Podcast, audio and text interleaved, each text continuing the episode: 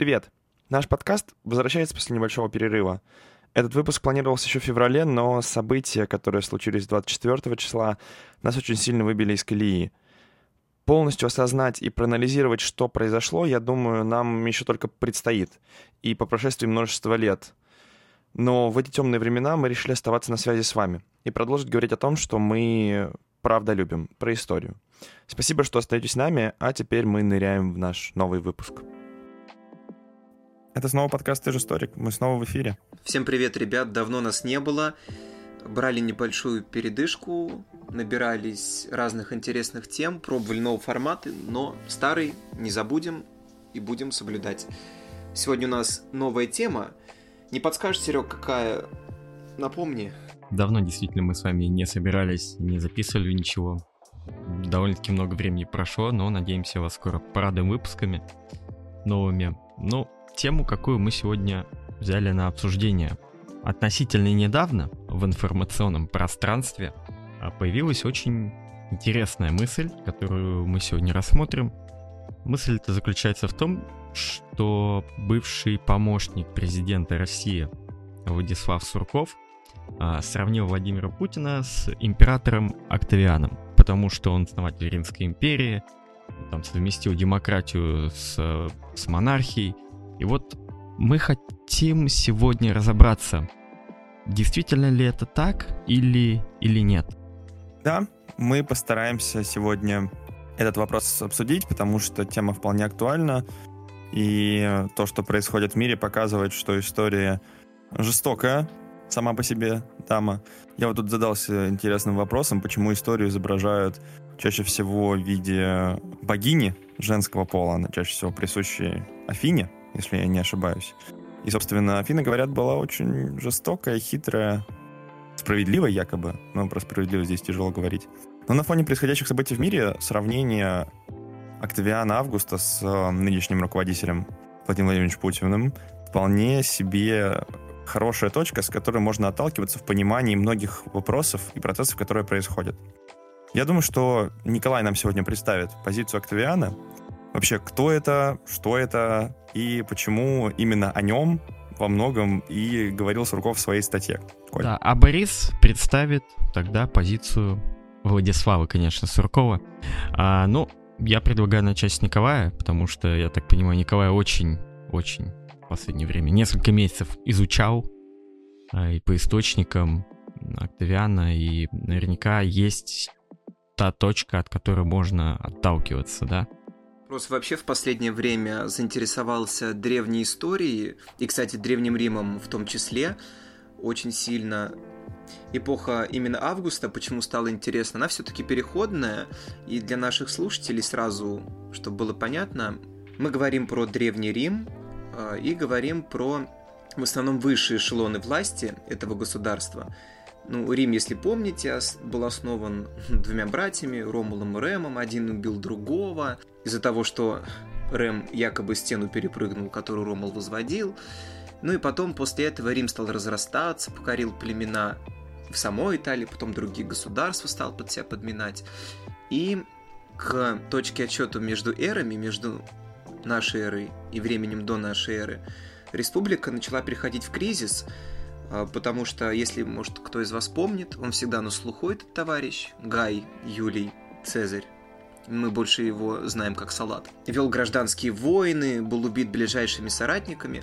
И вот потом приходит наследник Октавиан Август, и он приходит в то время, когда у высших эшелонов власти, мы имеем в виду у сенаторов, а что такое сенат, чтобы было понятно сразу, это совет самых влиятельных, знатных людей. Попасть туда было очень трудно. Это в основном благородные люди, назовем это так, голубых кровей из очень таких знаменитых родов, где целые поколения сенаторов, и чтобы попасть в Сенат нужен имущественный ценз, то есть нужно иметь определенные средства, денежные средства.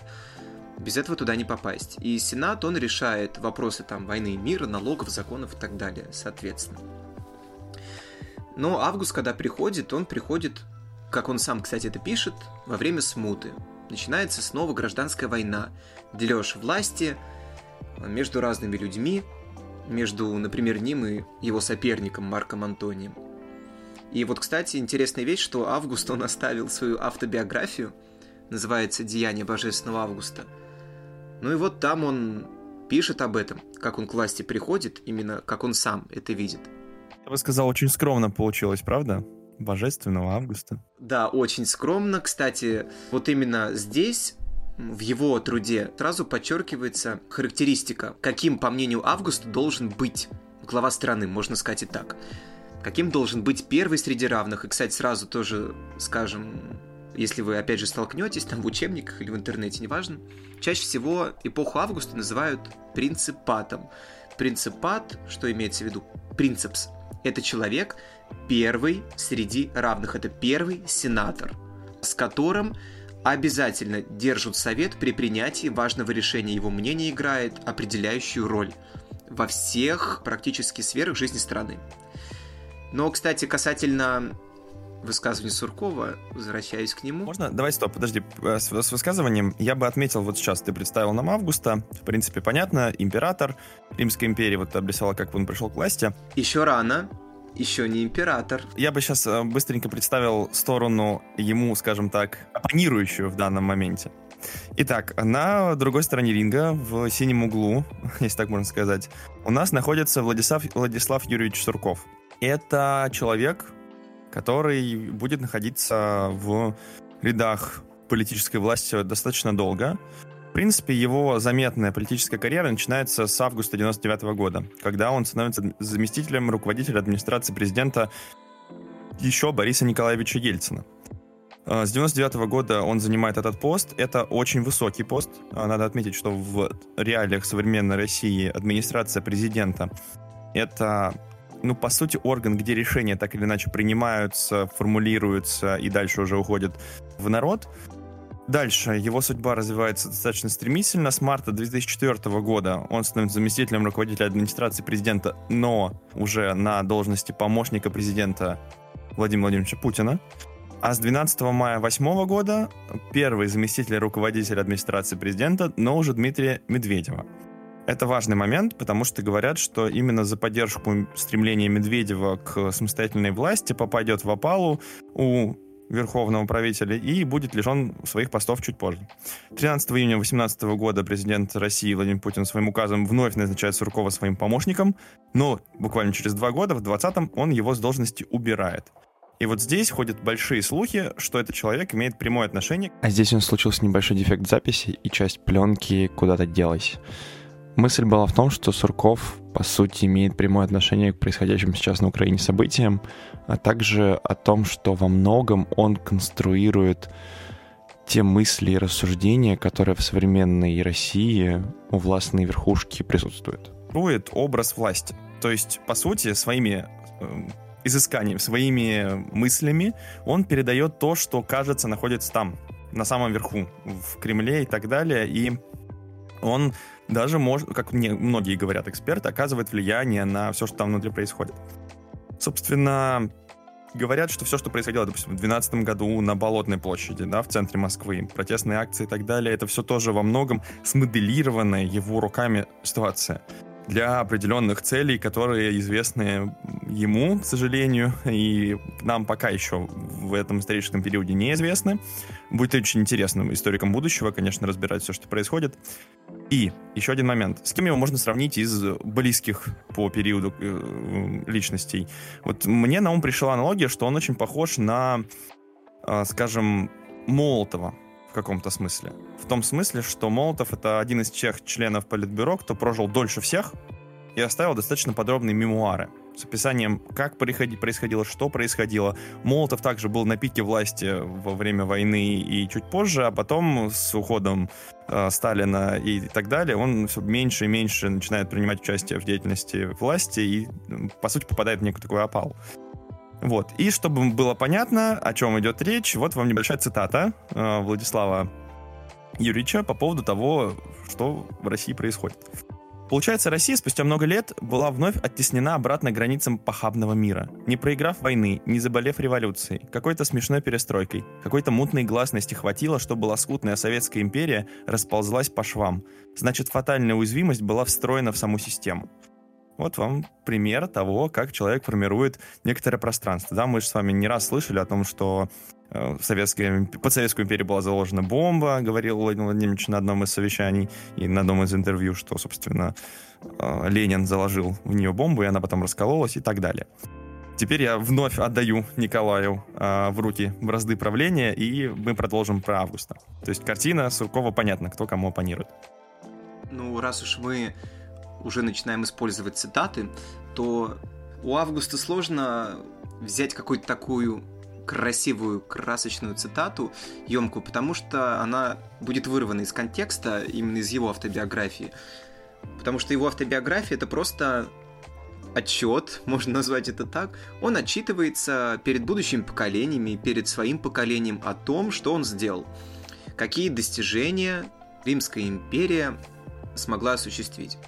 И любопытна его автобиография тем, что в ней он в основном очень хорошо группирует материал, о чем-то умалчивает, он не лжет прямо.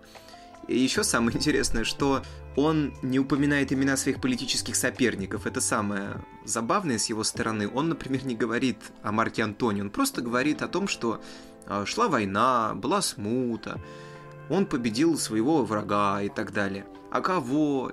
Непонятно буквально момент.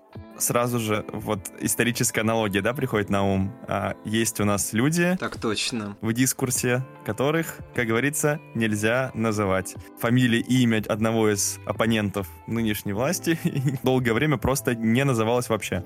Этот гражданин, сей человек, какие только эпитеты не придумывались, но, видите, да, история то ли шутит так, то ли, собственно, она просто циклична, непонятно, но, собственно, аналогии вокруг нас.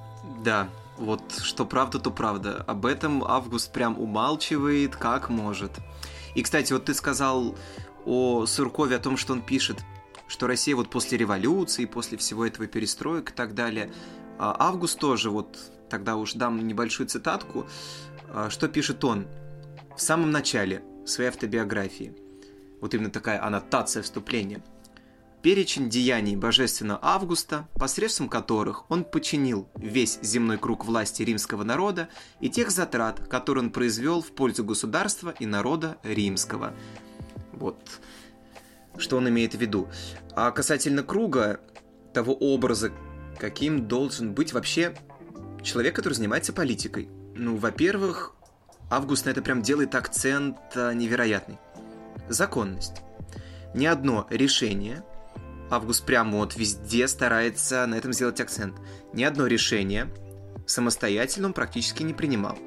Все решения по воле народа, в Совете с Сенатом, законно, только законно, да и все суды над кем-то тоже только законно. Никакой узурпации, никакого вероломства, никакой абсолютной власти. Как он об этом сам говорит, опять же Август. А, есть полномочия, которые я осуществляю. А, эти полномочия дал мне Сенат, народ, опять же. Я действую в соответствии с ними, в этих рамках. Вот и все. И народ а, просто за мои заслуги перед ним очень хотел, чтобы я назывался царем. Но я был категорически против. Я отказывался от этого, потому что я просто выполнял свою работу. Но Август он потом говорит о том, что ему просто передавали полномочия и просто его потом переизбирали много-много раз. Он об этом, кстати, пишет. А чего он не упустил все-таки, так это он пишет а, в самом конце. Сколько раз его избрали-то? Когда я был консулом в тринадцатый раз, Сенат, всадническое сословие, весь народ римский провозгласили меня отцом Отечества. 13 раз его избирали, просто его срок на самом деле продлевали. Или наоборот, ему давали полномочия других должностей. Вот и все. И сейчас я хочу уже передать слово Борису, потому что аналогия некоторая почему-то вот лично для меня все-таки присутствует. Конечно. Сергей, как вы думаете, аналогия допустима в данном случае? Или все-таки вот э, периоды слишком разные? Слишком много времени между ними, чтобы сравнивать? Я думаю, что в принципе так или иначе, аналогия подобная, ну раз мы взяли, то я полагаю, у нас есть основания по пунктам, которые, я опять-таки повторяюсь, были перечислены, аналогии какие-то есть. Ну, а опять-таки, да, Боря э, говорил о том, что история то ли шутит, то ли у нее есть свойство, но, скорее всего, свойство повторяться. Да, я просто к тому, что очень часто можно услышать, мол, нельзя сравнивать древность с современностью, потому что слишком разные пути прошли до одного и того же. Но на самом деле, а если мы берем внешние факторы, конечно, очень разные. Сравнивать империю римскую с империей э, какой-либо другой, близко к ней можно, а вот сравнивать с современной Россией или какой-нибудь другой страной, где есть тип похожего правления, тяжело.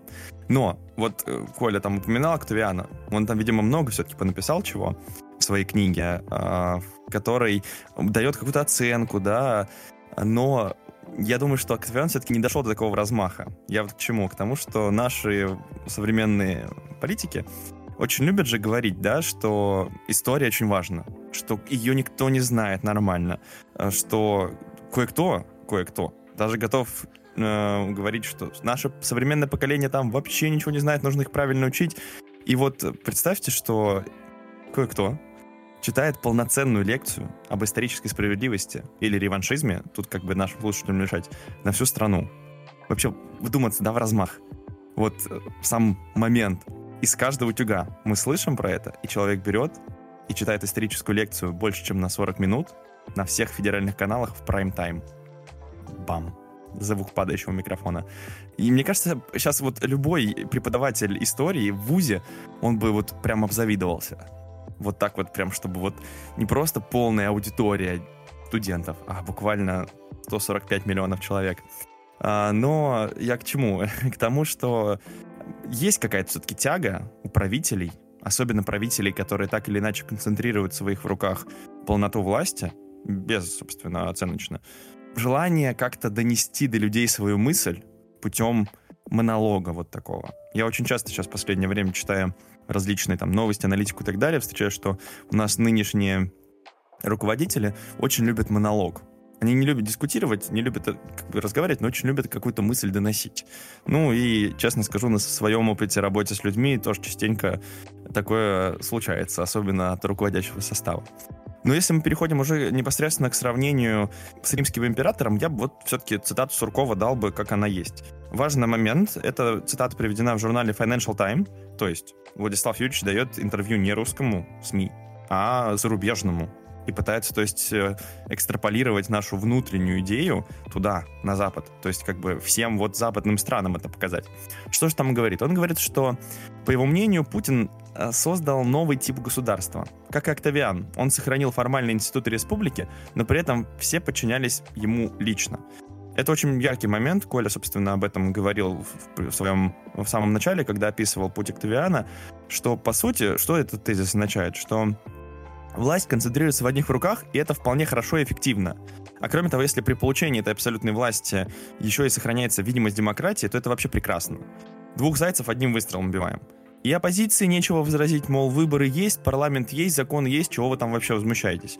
А с другой стороны, центр принятия решений четко определен и понятен.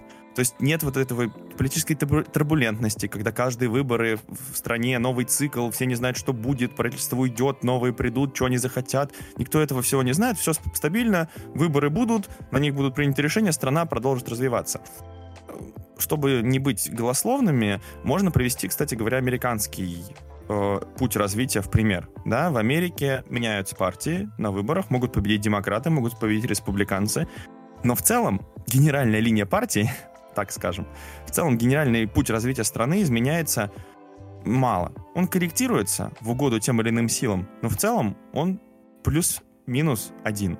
То есть это не какая-то индивидуальная история там нашей страны. Она очень похожа. Но сама мысль, да, что э, лучше чтобы решения принимались быстро и эффективно, без бюрократических проволочек. И ради этого можно пожертвовать некоторой демократией. Но ее видимость все равно нужно оставить. Вот, кстати, раз речь зашла о видимости демократии, о совмещении республики и монархии вместе, о таком гибриде, вот сейчас хочу процитировать древнеримского историка Диона Кассия, который как раз создал огромный просто там феноменальный труд по римской истории. И у него касательно эпохи Августа и касательно именно этой мысли есть а, прекрасная цитата, такая емкая, но вот советую сейчас ее вам послушать внимательно. Он пишет. Таким образом, под прикрытием республиканских титулов, они облекли себя всей мощью государственной власти, так что обладали всеми привилегиями царей, кроме их невыносимого имени. Таким образом, было преобразовано тогда государственное устройство ради блага и большей безопасности. Вероятно и несомненно, что при республиканском правлении римлянам невозможно было бы уберечься от бед. И здесь я поясню, бедами Дион Касси называет гражданские войны, смута, о которой Август сам говорит. Вот почему этот гибрид, например, для тех же римлян, был актуален, все-таки был приемлем, потому что эпоха республики показала, что, во-первых, происходит узурпация власти самыми разными людьми, тем же Цезарем, там Суллой, это вот два таких знаменитых персонажа, их там гораздо больше. Вот эти все гражданские войны, из-за которых рушится обороноспособность государства, рушатся демократические институты и так далее.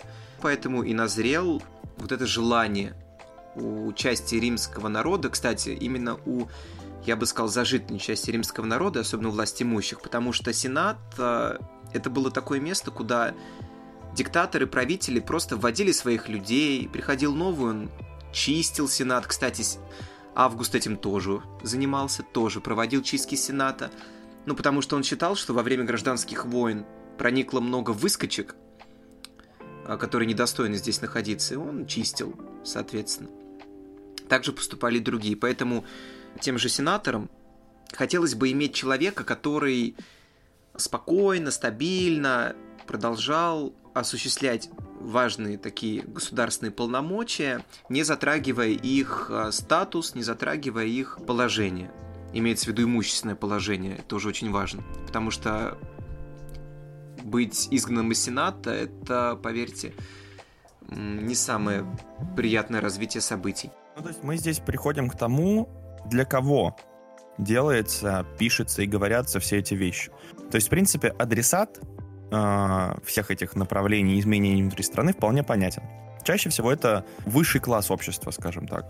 Будь то империя, будь то это современная Российская Федерация, кому полезна вот эта пресловутая стабильность в условиях отсутствия бюрократического аппарата, какой есть в Европе, да, вот э, я вот все постепенно прихожу к той мысли, в чем отличие нашей российской демократии от европейской, в том, что европейская демократия строилась веками, очень долго, очень муторно, через систему сдержек и противовесов. А у нас современная демократия и ее институты в стране были построены, ну, скажем, всего за меньше, чем за 10 лет.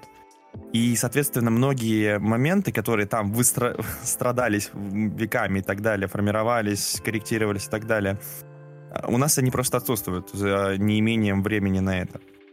И, соответственно, внутри этой демократии появляется пласт людей, которые к себе пытаются э, привлечь наиболее количество финансовых инструментов, которыми могли бы обладать, а потом защитить то, что уже у них сформировалось, то, что у них уже есть.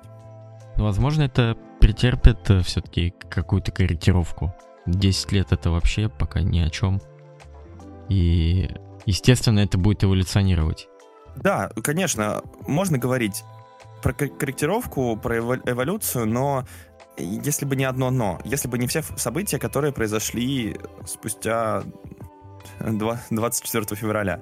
Такая своеобразная дата, конечно, для нас, современной истории. Вот до этого момента можно было говорить о том, что система будет медленно, планомерно корректироваться. Сейчас стало понятно, что а, от э, демократических процессов мы полностью отказались. То есть я не буду сейчас делать громкие заявления, что Россия больше не демократия, хотя, конечно, если мы следуем профессионалам в области политологии, опять же, я могу опять, очень распиаренного человека сказать, но вполне Екатерина Шульман, прекрасный человек, прекрасная женщина, которая э, вам вполне объяснит, почему в России не демократия, а была автократия, а сейчас вообще мы идем постепенно к диктатуре. Опять же, безоценочно, безэмоционально, безэмоционально, сугубо как политическое устройство, да. Не хорошо, не плохо, просто факт. И, соответственно, в условиях э, авторитаризма или диктатуры в будущем формирование или корректировка институтов уже невозможно. Они просто не нужны. центр принятия решений один, и зачем нам другие институты? Другой вопрос, что у нас будет как-то корректироваться автократия, демократия, э, диктатура в будущем. Это да. Но это мы уже будем смотреть с другой стороны. Меня в размышлениях об Октавиане и на том, что пишет Сурков, а, не смущает, а точнее появляется мысль о том, что Сурков, видимо, анализируя опыт того же самого Октавиана, возможно, его работы, возможно, момент его исторического существования, приходит к тому, что нам нужно в России все-таки выстроить, ну, некоторый аналог империи. Причем даже скорее не Российской империи, только за исключением, конечно, территориального вопроса. Да, там Сурков хочет все как, как было в, в старину. А именно вопрос э, империи внутри. Империи как раз-таки образа Октавиана, не в которой есть один император и все, а в которой этот император грамотно, переставляя фигурки на доске, манипулирует вот этой вот значимой прослойкой общества, которая с ним во всем соглашается, за ним следует, дабы не потерять то, что она имеет. Хотя, конечно, мы сейчас находимся в такой позиции, в таком моменте истории. Очень правильно высказался на этот момент э, Венедиктов. Человек или я скажу даже как мы историки, вполне бы хотели посмотреть на какую-то историческую действительность времени эпохи перемен. Но никто не хочет жить в историческую эпоху перемен. Потому что когда ты в ней живешь, ты ничего хорошего в ней не испытываешь. Да? Условно говоря, люди, пережившие революцию, а затем и гражданскую войну в Российской империи, вообще не были рады, что они это пережили, потому что это очень тяжелое время. И кроме того, мы сейчас находимся в такой позиции, которую я бы назвал сумрачной зоной историй. Вот кого я не слушал за последнее время, все говорят, причем, что меня больше всего, как просто обычного человека, очень сильно тревожит, что это большие профессионалы своего дела. Политологи, социологи, историки, экономисты и так далее говорят, что они не могут сказать, что будет дальше. То есть мы ушли от мира, в котором все понятно, предсказуемо и логично, к миру, в котором никто не знает, что дальше. Это, это вот самый страшный момент, мне кажется, всего этого периода.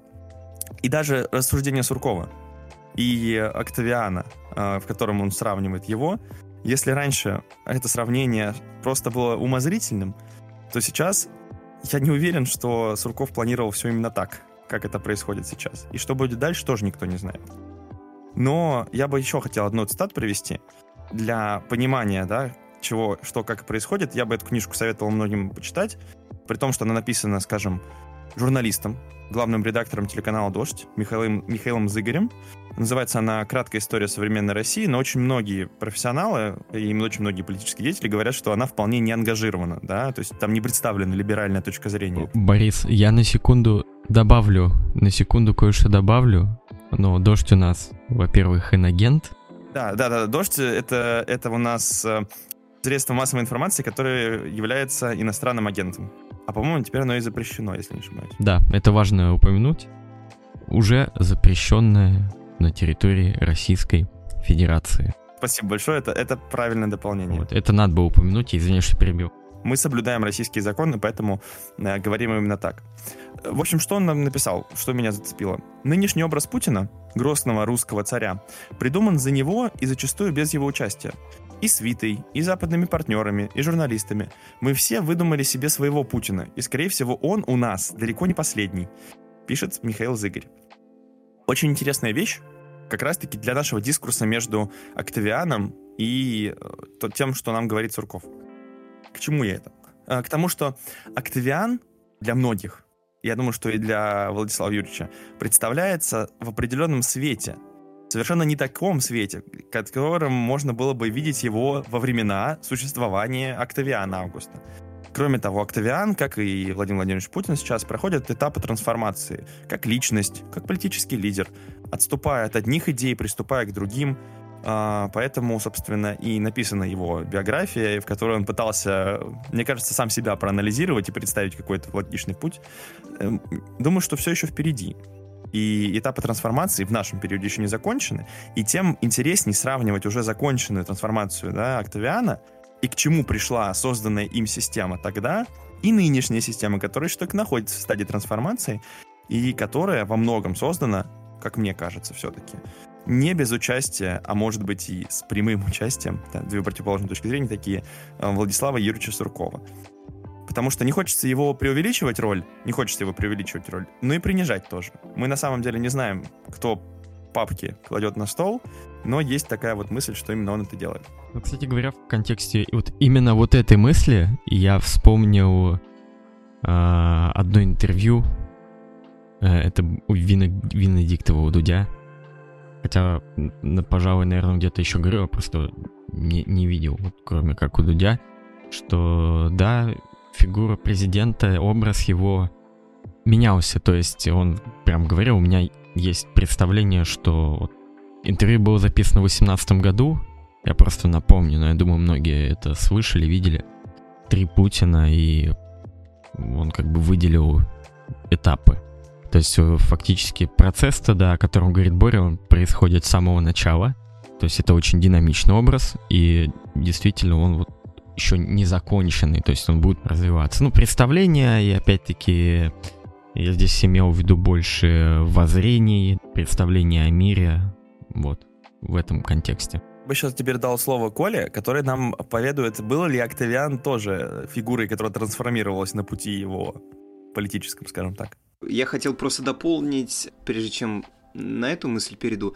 Ты сказал о том, что образ Владимира Владимировича Путина, он вот искусственно такой созданный, как бы, что, может быть, сам он наверняка не является таким, каким его представляют э, в народе. И вот, кстати, касательно Августа, здесь лучше всего привести цитату из э, очень такой интересной книжки, тоже древнеримского историка Гая Светони Тарквилла э, «Жизнь 12 Цезарей». Там он приводит очень забавный случай на этот счет. Имени государь Август всегда страшился как оскорбления и позора. Когда при нем на зрелищах мимический актер произнес со сцены «О добрый, справедливый государь!», все, вскочив с мест, разразились рукоплесканиями, словно речь шла о нем самом. Он движением и взглядом тоньше сунял непристойную лесть, а на следующий день Август выразил зрителям порицание в суровом эдикте. А, это имеется к тому, что Август избегал вот этих всех лестных вещей, всех этих ненужных комплиментов, когда кто-то ненароком называл его царем, называл его владыкой и так далее, государем. Ему это все очень-очень не нравилось, он это все быстро пресекал а, мгновенно, потому что считал, что это его дискредитирует. Объясню, кстати, почему. Мы говорили про Сенат, огромную группу людей, богатых людей, знатных людей, он первый среди равных – он не хотел подать ни одного прецедента, ни одного повода, чтобы кто-то думал, что он якобы хочет стать монархом, что он хочет власть подмять под свои руки. Можно секундочку вот здесь тебя прервать? А есть ли какие-то воспоминания или, может быть, какие-то трактаты его вот ближнего круга. Потому что интересно, да, как они воспринимают Октавиана. И мы, конечно, не сможем сейчас залезть э, в голову этих людей или даже до, дотянуться до тех разговоров, которые велись внутри этого маленького круга. Но, в принципе, по той трактовке, которую ты даешь, я думаю, что вряд ли Октавиан сам себя считал уж царем, да, и монархом. То есть он, в принципе, как писал, так себя и, наверное, ощущал, что он не монарх. Он именно исполнитель воли народа, так или иначе. Верно. Это интересный момент, да, то есть монарх не всегда считает себя монархом, по сути.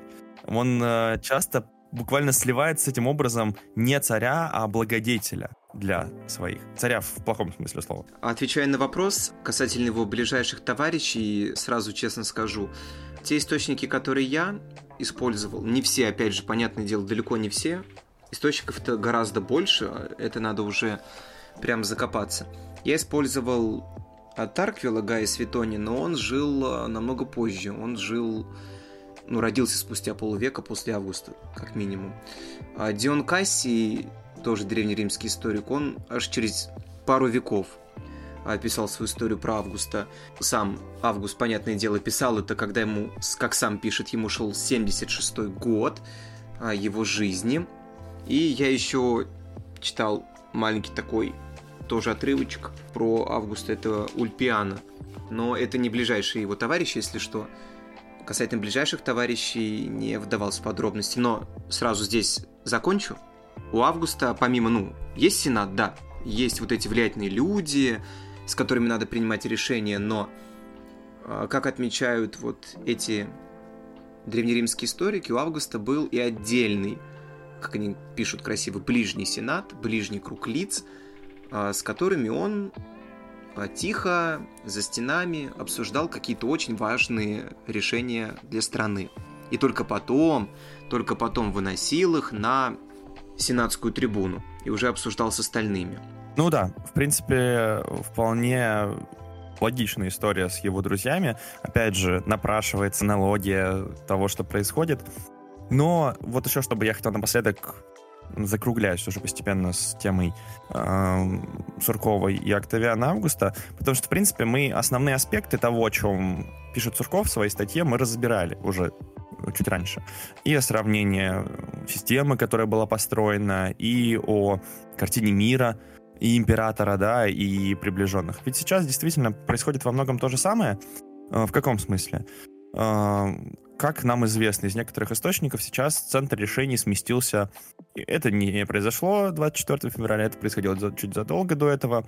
Центр решения, решения различных вопросов сместился от многобашенности да, система, где как бы много есть центров, которые между собой конкурируют, то есть у нас есть экономический блок правительства, есть э, либеральный блок правительства, и они там между собой конкурируют, кто-то что-то предлагает и так далее, и вот в консенсусе находится решение.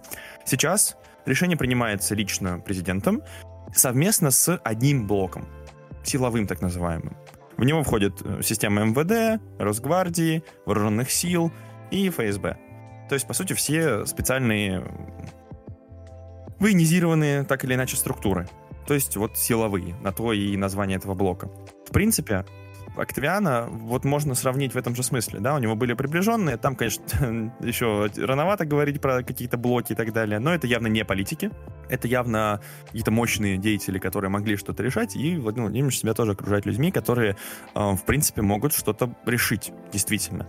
Мы знаем, что он не любит а, вот этих вот долгих диалогов, долгого вот этого вот э, на одном месте рассматривать один и тот же вопрос под разными точками зрения. Нет, он как э, человек, который прошел специальные службы, да, он бывший офицер КГБ и долгое время возглавлял ФСБ, он хочет, чтобы решения принимались быстро и эффективно. Это главная задача.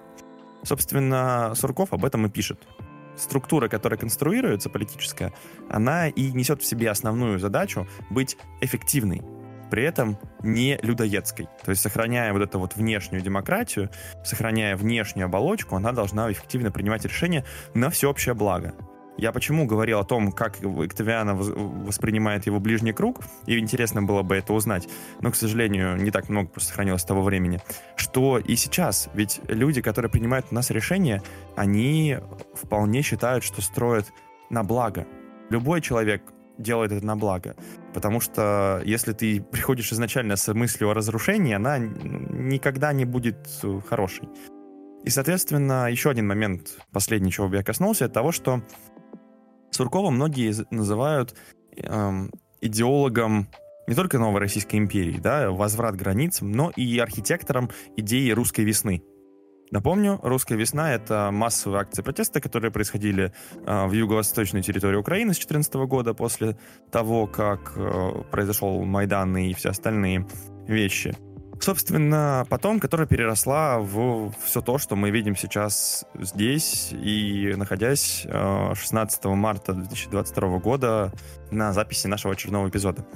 Почему я вообще эту тему затрагиваю? Потому что здесь очень интересно момент того, что русская весна долгий процесс. Борь. Да. Просто я о предыдущей мысли хотел дать очень а, парочку таких емких хороших цитат а, касательно, вот ты говорил про блоки во власти и так далее, а касательно там МВД, ФСБ и прочего, которые играют роль во власти. Я просто здесь закончить, а, потому что с августом есть тоже небольшая аналогия. Об этом пишет Дион Касси у себя. Я это выделил. Август возвратил Сенату более слабые провинции, потому что они жили в мире, не воевали. Сам взял более сильные, так как они были ненадежны, опасны, или имея на границе врагов, или будучи сами по себе способны к большим возмущениям. На деле же он сделал это для того, чтобы сенаторы были безоружны и не способны воевать, и чтобы только он имел оружие, содержал солдат. На деле Цезарю была обеспечена единоличная власть во всех делах и на все времена, так как он распоряжался деньгами. На словах он отделил государственное имущество от частного, на деле же первое тратил по своему разумению. И командовал солдатами. Касательно ближайшего круга лиц, у Дёна Касси есть тоже небольшая цитата. Некоторые предложения Август вносил в собрание всего Сената, но считал, что большинство дел и самые важные из них лучше заранее обсуждать в тишине и в тесном кругу. Так он и поступал, и бывали случаи, что вместе с этими советниками он вершил суд. Здесь Дион Кайси не пишет имена конкретные, но это упоминается. Вот, а теперь а, касательно идеологии, касательно русской весны, надо завершить эту мысль. В принципе, все, что ты привел, подтверждает те мысли, о которых говорил я, точнее, приводит к тому, что и тогда подобное же тоже было. А вот по поводу того, что нужно сначала обсуждать в узком кругу, а потом выносить на рассмотрение Сената, ну, это прям отличная история к современности, да, как принимать современные решения, в, в том числе Российской Федерации. Вполне себе обсуждение внутри и потом вынос на просто общественное одобрение, я бы даже сказал так. Ведь, наверное, вряд ли Сенат мог отменить решение. Верно, да, Сенат чаще всего одобрял это решение, в основном 99%. Да, они, а, они просто поднимали ручки вверх. Ну, потому что имеется очень негативный опыт за стеной. Август проводил чистки Сената, и многих недовольных он оттуда благополучно вывел. Вот и все что следовало доказать, как говорится, что да.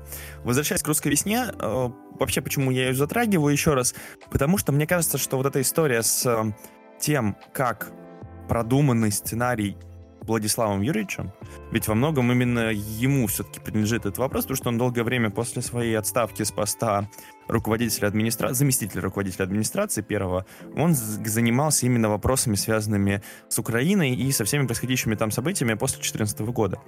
Так вот, история о собирании земель русских, в чем, собственно, подтекст вообще истории русской весны, и защите прав русского населения, ведь это же очень болезненная тема для республики тоже. Ты уже упоминал, да, там борьбу на окраинах и защиту границ. Все это то же самое, что и, собственно, во многом, о чем пишет Сурков сейчас. То есть, по сути, он говорит о том, что мы восстанавливаем э, Российскую империю, какой она была. В этом нет ничего плохого. Наоборот, это хорошо, потому что мы защищаем и интересы граждан. Потому что все хотят жить в мире, и мы защищаем интересы страны, которая должна быть сильной на фоне всего остального мира. Если мы не будем сильными, нас разорвут. Соответственно, из этой логики, если мы должны быть сильными, то никакого противоречия внутри не должно быть. Потому что противоречие внутри расхолаживает и убивает монолитной систему. Соответственно, весь дальнейший путь, который мы описывали до этого, да, приход сильного лидера, вся власть в руках, сохранением э, демократических институтов во внешнем смысле, да, как Сенат у Октавиана и как Государственная Дума и выборы у нас, это все лишь усиливает, собственно, позиции страны. А это хорошо, потому что сильная страна – благо для всех ее жителей. Аналогий так много, что, уважаемые зрители, будет интереснее, если вы сами откроете эти прекрасные труды. Ну, например, «Деяние Божественного Августа» очень рекомендую к прочтению. Вот как политик, как, ну, де-факто глава страны, глава Римской империи, умеет отчитываться перед своими будущими поколениями, и как он, кстати, он не лжет, он к этому не прибегает, он просто умалчивает, группирует материал, вот, где-то преувеличивает и делает нужный акцент и создает вот такой образ настоящего римского управленца, что это человек в первую очередь который чтит закон, в первую очередь римский закон, ни одно решение вопреки закону не принимает. Второе, он всегда учитывает мнение народа, делает это во благо народа и по воле народа, ни в коем случае не по-другому, потому что он же не узурпатор какой-то, не диктатор, не злодей. Он просто человек, который осуществляет определенные полномочия. Он такой же рабочий, как, например, тот же пахарь там в поле, А, просто у него есть как бы чуть больше возможностей, вот, финансовых возможностей. А так он также чтит закон, также отвечает перед людьми за исполнение своих полномочий. Вот что самое главное.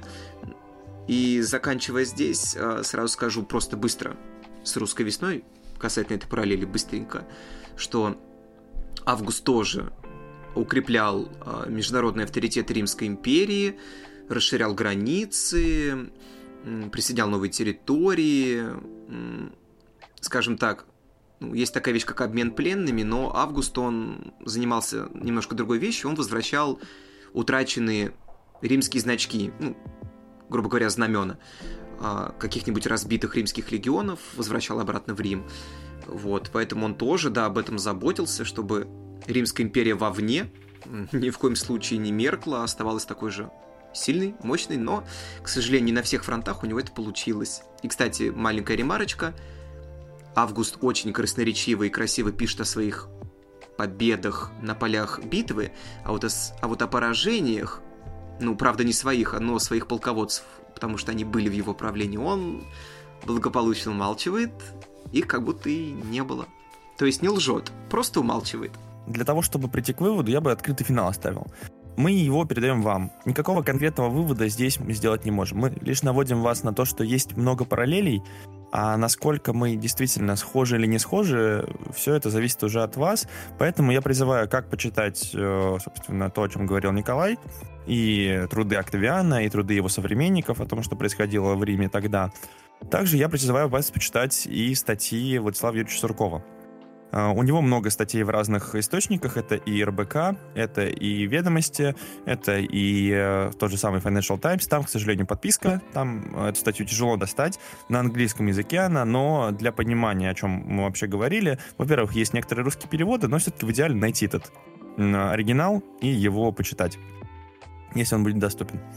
Вот. И, собственно, сформировать свою точку зрения на все, что происходит, именно анализируя эти тексты, пытаясь сравнивать их прямо напрямую, да. Можно почитать, опять же, из Игоря, про которого я уже говорил, и почитать еще наших российских э, авторов, которые пишут именно про эту тематику. Причем э, как можно больше и чем больше их будет, тем больше точек зрения вам помогут в этом справиться. Ну и, конечно, история Росси... Э, Римской империи — это очень э, актуальная тема, как мне кажется, на сейчас. Это точно. Ну, кстати говоря, аналогий у нас с нашим президентом очень много. Не только с одним Октавианом, еще несколько лет назад в речи непосредственно Владимира Владимировича Путина прозвучало, сейчас я не процитирую, но я помню, что было сравнение с Александром Третьим. Просто в наше время много памятников ставится ему, да, Александру Третьему. И я думаю, что мы, во-первых, да, действительно оставим финал открытым, а во-вторых, мы можем... В принципе, мы можем это продолжить уже в сравнении с другой исторической личностью. Потому что там тоже есть много чего интересного. Да, я думаю, что можно. Тем более, что есть много интересного, тем более, что есть целый э, прекрасный с точки зрения монтажа маленький блок телепередачи 2004 года, которую вел на НТВ Парфенов, в котором он покадрово сравнивает фильм, который как раз-таки в этом четвертом году вышел, фильм про Александра Третьего, снятый э, Михалковым, э, с инаугурацией Владимира Владимировича Путина он прям покадрово сравнивал, как проходила инаугурация Александра Третьего, Uh, да, вошествие на престол и инаугурация Владимира Владимировича. Это тоже интересный момент. Э, сравнений действительно много, но вот мы остановились, наверное, на самом актуальном на сейчас. Вот бы обзавестись номером дилетанта. Венедиктов же выпустил номер дилетанта, я его просто не прочитал в свое время. Там, по-моему, тоже мы можем много чего интересного найти. А, ну да, мы можем, я думаю, закругляться. Вот э, такое у нас получилось сегодня обсуждение темы. Да, ребята, спасибо большое, что послушали.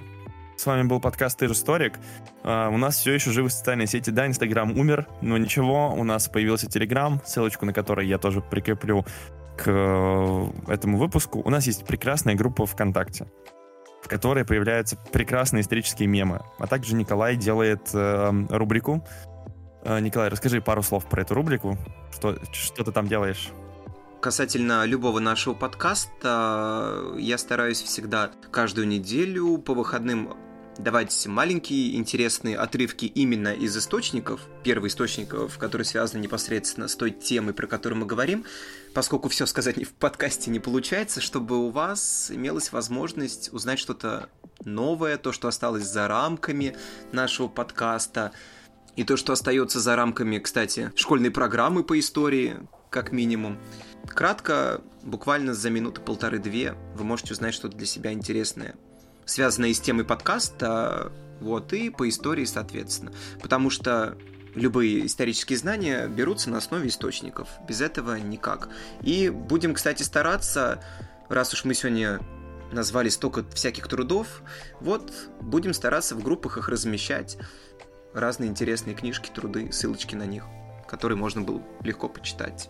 Вот поэтому подписывайтесь на нашу группу ВКонтакте, будем рады всем. В которой 159 подписчиков, одного не хватает. Вот, э, так что будем, будем вас ждать в нашей группе. Но я думаю, многие о нашем телеграм-канале узнают как раз таки из этой группы. Ну что ж, большое всем спасибо за внимание, спасибо, что слушали нас. Э, Еще услышимся, так сказать, stay tuned. А, с вами был Сергей, Борис и Николай. До скорой встречи. До скорой встречи.